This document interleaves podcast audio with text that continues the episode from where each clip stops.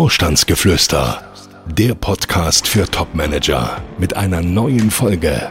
Und hier sind wir wieder zu einer weiteren Folge unseres Vorstandsgeflüsters und heute geht's um Altersnachfolge. Ja, eventuell auch. Aber erstmal geht es darum, dass ein Inhaber bzw. Gesellschafter sich altersbedingt aus seinem Unternehmen nach und nach zurückziehen möchte und jetzt einen Manager sucht, der ihm dieses ermöglicht. Also nicht der Verkauf des Unternehmens steht erstmal an, sondern eher die Übergabe des Operativen an einen externen Manager. Ich finde, das ist doch sehr reizvoll. Also für den Manager ist das doch eine riesige Chance. Naja, ich würde eher sagen, es ist ein riesiges Risiko. Aber nun drück doch erstmal hier auf unseren äh, Jingle-Knopf da. Er ist Coach, erfolgreicher Autor und seit mehr als 20 Jahren berät er Topmanager. Jetzt gibt Dr. Detambell im Gespräch mit Konstantin Müller Einblick in Themen und Trends auf Führungsebene. Sie hören Vorstandsgeflüster. Nun hast du ja gerade gesagt, ein riesiges Risiko. Wieso das denn? Naja, der Manager, der sieht natürlich da erstmal die Chance. Der sagt, ah, wunderbar, ich kann da den Inhaber beerben sozusagen und kann vielleicht auch freier schalten und walten, wie ich das bisher in meinem Job tun könnte. Und er wird ja auch geholt, oft mit den Worten, dass dann der bisherige Inhaber sagt, der ja Inhaber bleibt, aber eben die Geschäftsführung abgibt, dass der sagt, ach, wissen Sie, bei mir gibt's ja ganz viel im Unternehmen zu tun, da ist ja noch ganz viel Potenzial drin. Und ähm, ach, ich traue Ihnen das zu, Sie können da jede Menge nach vorne bringen. Und dann fängt man da an und will genau das tun, nämlich jede Menge nach vorne bringen. Und auf einmal ist das gar nicht mehr so willkommen. Also der bisherige Inhaber, der ist ja da und der schaut sich jetzt da so an, was man macht. Und alle Veränderungen, die man vornimmt, wird auf einmal von dieser Person als Kritik an seinem Lebenswerk verstanden. Und da sind die Konflikte im Grunde schon vorprogrammiert und es geht einfach schief. Du hast doch bestimmt eine Statistik, wie oft das schief geht, oder? Ja, also ähm, wir haben so eine interne Statistik und 90 Prozent steht da drin. 90 Prozent, das ist der Wahnsinn. Ja. Wieso das denn? Naja, es ist wie eben beschrieben. Also der, der, der geschäftsführende Gesellschafter, um das mal konkret zu machen, holt jetzt einen externen Manager rein und sagt, legen Sie mal los und äh, ich bin ja noch da und ich äh, helfe Ihnen, wenn Fragen da sind. Und was ja am Anfang eher, ja, wie soll ich sagen, nett klingt, da ist ja noch jemand da, der mir helfen will, das wird immer mehr zu Bedrohung, wenn man erstmal angefangen hat zu arbeiten.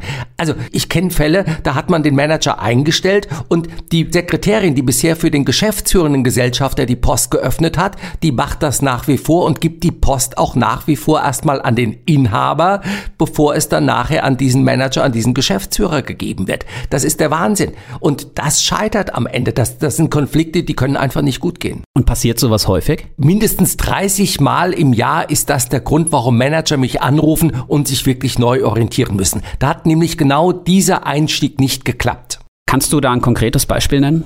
Also es ist vielleicht zwei, drei Wochen her, habe ich genau das erlebt.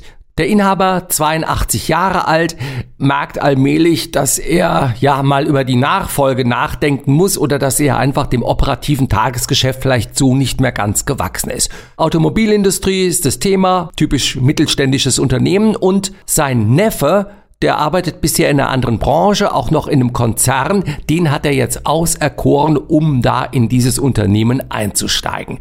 Der Neffe hätte etwas kritischer an das Thema auch rangehen müssen. Immerhin fünf Vorgänger waren in zwei Jahren schon verschlissen worden auf dieser Position. Also es war nicht der erste Versuch, auf diese Weise die Altersnachfolge sicherzustellen, aber man ist ja relativ blind, wenn man auf einmal eine solche Aufgabe angeboten bekommt. Und warum wurde das nichts? Der Inhaber, ja, hat dann große Hoffnungen in seinen Neffen gesetzt und auch gesagt, ja, die Dinge hier müssen digitalisiert und optimiert werden, die Prozesse und so weiter und so weiter. Und dann hat der Neffe da mal losgearbeitet. Ja, so hatte sich das dann der 82-jährige Inhaber eben nicht vorgestellt. Und er sah wirklich alles, was als Verbesserungsvorschlag kam, als Kritik an dem, wie er bisher den Laden geführt hat. Und also da war der Konflikt vorbereitet, da half halfen auch alle familiären Bande nichts. Das, das ging einfach schief. Gut, er hätte es ja vielleicht erahnen können an den fünf Vorgängern, die in zwei Jahren verschlissen wurden. Unbedingt. Aber auch hier wieder, der Neffe hat das natürlich als große Chance gesehen. Er wollte auch irgendwie aus diesem Konzernumfeld raus mit diesen ganzen Abstimmungsrunden und wie das da ja auch so läuft. Und da hat er gedacht, hoppla nochmal. Und mir wird's ja auch nicht passieren, denn ich gehöre ja sozusagen zur Familie. Aber klar, das war ziemlich blauäugig. Wie geht sowas denn weiter? Schlecht. Und zwar für beide Seiten. Denn ich meine, man muss zum einen sehen, für den Manager, in diesem Fall den Neffen, der hat jetzt einen Bruch im Lebenslauf. Also jahrelang in einem Konzern, dann geht er in ein mittelständisches Unternehmen, wechselt auch noch die Branche und das scheitert nach einem guten Jahr. Das sieht einfach nicht gut aus. Es ist aber auch schlecht für den Inhaber, denn der hat ja nach wie vor das Problem, er hat keinen, der ihm da operativ die Aufgaben abnimmt. Was rätst du denn den Beteiligten? Dazu zu lernen. Also ich glaube, Manager, die solches mal erlebt haben, die eben gescheitert sind, weil sie als erster unternehmensfremder Manager da in Unternehmen reingekommen sind und die Nachfolger mehr oder weniger antreten sollten und das wurde dann nichts, daraus wirklich zu lernen, nämlich zu sagen, beim nächsten Mal schaue ich mir solche Konstellationen besser an oder ich versuche mich auf irgendeine Weise abzusichern, dass solches eben nicht wieder passiert. Und den Inhabern würde ich raten, etwas mehr Gelassenheit an den Tag zu legen. Also nicht jede Veränderung, die dann der Nachfolger äh, vornehmen möchte, gleich als Kritik am eigenen Lebenswerk zu verstehen. Ich glaube, das hilft. Würdest du denn grundsätzlich davon abraten, sich auf eine Position zu bewerben, in der man sozusagen dem Inhaber als Geschäftsführer nachfolgt? Nein, aber ich würde in der Tat dazu raten, ganz genau hinzuschauen. Also auch zu prüfen, wie ist das angedacht? Also wie ist die Arbeitsteilung? Wie sieht das aus?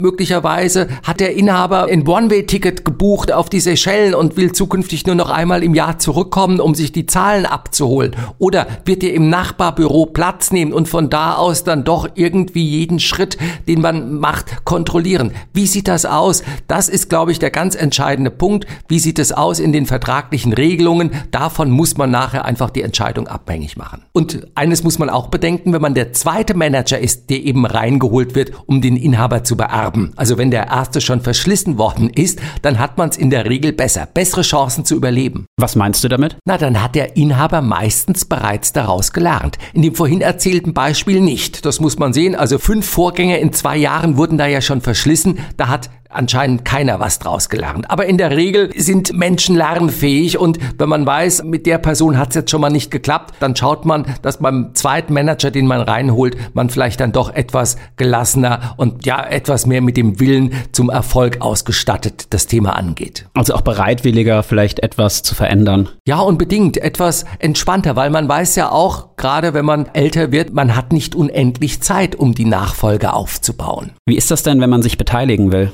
Davon träumen viele Manager, weil man glaubt, dadurch, dass einem der Laden dann gehört oder zumindest Teile davon gehören, sei man abgesichert und könne noch mehr machen, was man will. Aber das ist doch auch so, oder? Ja, nur es muss eben auch erstmal dazu kommen, dass einem der Laden gehört. Und das Problem, das muss man ganz klar sehen, meistens scheitert es an der Finanzierung. Naja, die Banken haben doch genug Geld. Ja, die rücken das aber nicht einfach so raus. Mit welchen Summen muss man denn rechnen, wenn man sich am Unternehmen beteiligen will? Ach, wir können das ja mal ganz einfach machen. Also nehmen wir mal ein Unternehmen, sagen wir mal 50 Millionen Umsatz, durchschnittliche Rendite nehmen wir mal 10 Prozent, also das wären dann im Jahr 5 Millionen Euro Gewinn. So, und wenn man jetzt mal so überlegt, ähm, ich vereinfache das jetzt mal, dann ist der Laden ungefähr, sage ich jetzt mal 25, vielleicht auch 30 Millionen Euro wert. Ja, und wenn man jetzt den Laden übernehmen möchte, also wenn ich dann Manager frage, die diesen Wunsch mir gegenüber äußern und sagen, ich würde mich ja auch gerne beteiligen und ich sage, ja gut, äh, 30 Millionen, äh, wie viel Millionen davon haben Sie denn auf dem Konto? Dann schauen mich einige sehr ungläubig an. Äh, einige versuchen es dann noch und sagen, na ja, aber ich könnte ja auch noch irgendwelche Hebelwirkungen über Förderprogramme und KfW und Bankenkredite und so weiter da ran schaffen. Dann sage ich immer, Moment mal, ähm, Sie sind 50, Sie waren waren bisher noch nie selbstständig und jetzt soll die Bank auf einmal ihnen 20 Millionen da überweisen.